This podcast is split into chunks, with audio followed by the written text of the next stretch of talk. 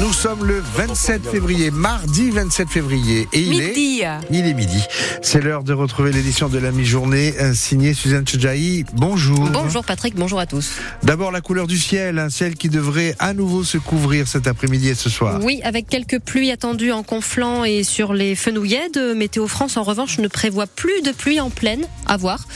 Ce qui est certain, c'est que la tramontane, elle, va souffler très fort sur tout le département aujourd'hui et demain, jusqu'à 115 km heure. Et pour les températures à l'abri du vent, bien sûr, 11 à Perpignan, 14 à Serré cet après-midi et 13 à Prades.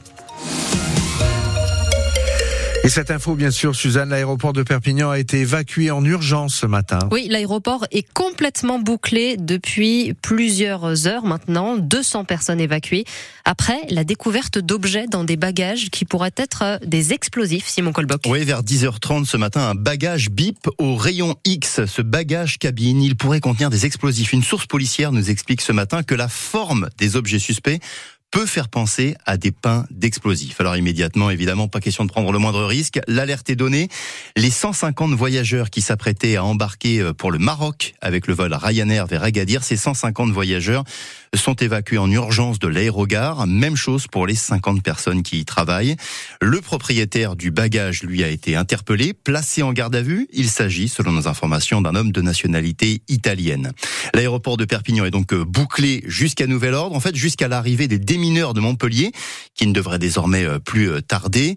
Un important dispositif de sécurité hein, est déployé en ce moment tout autour de l'aéroport. Police nationale, police municipale, les sapeurs-pompiers aussi sont mobilisés. À noter que les passagers qui, eux, arrivaient d'Agadir dans cet avion Ryanair, ces passagers, eux, ben, sont toujours coincés dans l'avion sur le tarmac de l'aéroport. On vous a résumé toutes ces infos sur notre site internet France Bleu Roussillon. Vous l'avez compris, donc l'aéroport de Perpignan est bouclé jusqu'à nouvel ordre. Sur notre site internet aussi, cet appel à témoins de la gendarmerie du département pour retrouver Carla, cette adolescente de Bonpass qui a disparu il y a maintenant trois semaines. À 16 ans, elle a fugué de chez, elle et à ce moment-là, elle portait un sweat à capuche orange avec un jean bleu clair. Elle a les cheveux blonds foncés et elle mesure 1m60. Donc sur le site de France Bleu Roussillon, vous avez sa photo et aussi le numéro de la gendarmerie de Bonpass si jamais vous avez la moindre information. France Bleu Roussillon, midi 2. On l'avait Suzanne, et sans surprise, il y a quelques difficultés de circulation dans certains secteurs en ce moment. Oui, par exemple, aux alentours de la barrière de péage du Boulou. Circulation chargée en ce moment. Pareil sur la départementale entre le Boulou et Saint-Jean-Plat-de-Corps. C'est la conséquence, évidemment, de ce nouveau blocage organisé depuis ce matin par les agriculteurs sud-catalans sur plusieurs routes, notamment au niveau de Figueres. La préfecture des PO, on le rappelle, a fermé l'autoroute A9, dans le sens euh, nord-sud à partir de Lecat. Dans l'autre sens, vous pouvez prendre l'autoroute, mais seulement a priori à partir de Perpignan Sud. En tout cas, c'était comme ça il y a quelques euh, minutes encore, euh, pas à partir de Boulot, puisque la barrière était fermée jusque-là. alors, pour éviter de trop engorger la circulation, la préfecture a interdit aux poids lourds l'accès aux routes départementales dans les Pyrénées-Orientales. Résultat, ils sont stockés sur l'autoroute en ce moment. Et ce mouvement des agriculteurs, ça commence à faire long pour ces entreprises. C'est ce que nous disait ce matin la déléguée De la Fédération nationale du transport routier, Françoise Glaise.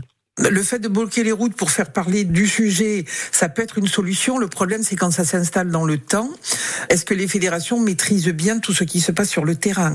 Parce que c'est facile de mettre en place un, mouvement. Euh, faut-il encore aussi euh, négocier et savoir euh, l'enlever? Donc, il faut quand même faire attention de ne pas bousculer l'économie avec avec un point de non-retour.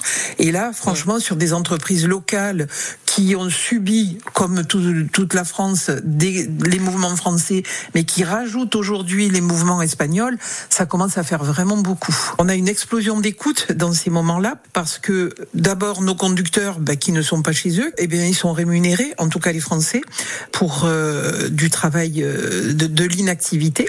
Ensuite, on fait énormément de détours, des kilomètres en plus, et ça, le client ne le prend pas en charge, hein, euh, ce, que, ce qui se comprend aussi.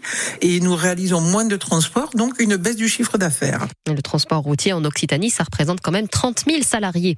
Ce midi, le ministre de l'économie et le ministre de l'agriculture tiennent ensemble une réunion à Bercy, justement au sujet des agriculteurs. Il est question de recenser toutes les exploitations les plus en difficulté en France et l'État devrait se porter garant de leurs prêts à partir du 1er juillet. Alors Suzanne, est-ce qu'on le verra un jour ce parc à thème à Perpignan? Ah ben aucune idée. Hein. Ça fait quelques années déjà qu'on en parle. C'était une promesse de campagne de Louis Alliot.